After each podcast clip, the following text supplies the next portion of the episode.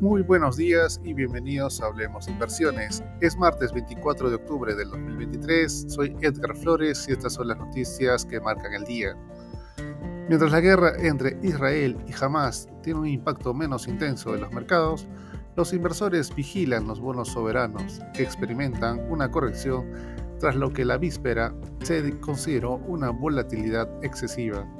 El rendimiento de los bonos estadounidenses a 10 años alcanzó el 5% ante la perspectiva de tasas elevadas por más tiempo y la expectativa de que el gobierno venda bonos para cubrir déficits. El sector tecnológico protagoniza la sesión con los balances de Microsoft y Alphabet. En Israel se aplaza una invasión terrestre de Gaza en medio de la liberación de más rehenes por parte de Hamas y de un esfuerzo diplomático por contener el conflicto ante la amenaza de ataques de Hezbollah desde el Líbano. El Bitcoin ha prolongado su repunte, impulsado por las expectativas de una nueva demanda de fondos cotizados, y ha alcanzado su precio más alto desde mayo de 2022. BlackRock, Fidelity y Grayscale participan en la carrera por ofrecer estos productos que podrían ser aprobados en las próximas semanas.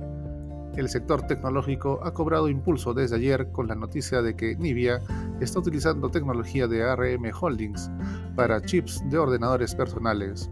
Esta jugada de la compañía, que ya domina el mercado de semiconductores de inteligencia artificial, podría endurecer la competencia con Intel. Los ingresos por ventas de Hermes aumentaron más 16% en el tercer trimestre, con un impulso de las compras de lujo en Estados Unidos y Europa, superando las previsiones del mercado. Puma, por su parte, obtuvo un beneficio de 236 millones de euros, por encima de las proyecciones del mercado, justificado por una recuperación de las ventas en China y una fuerte demanda en Europa.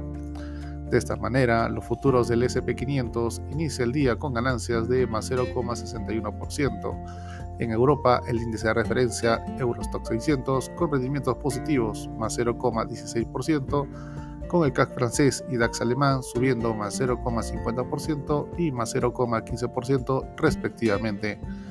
En Asia, el Nikkei japonés con un retorno de más 0,32%, al tiempo que el Shanghai con movimiento alcista más 0,78%.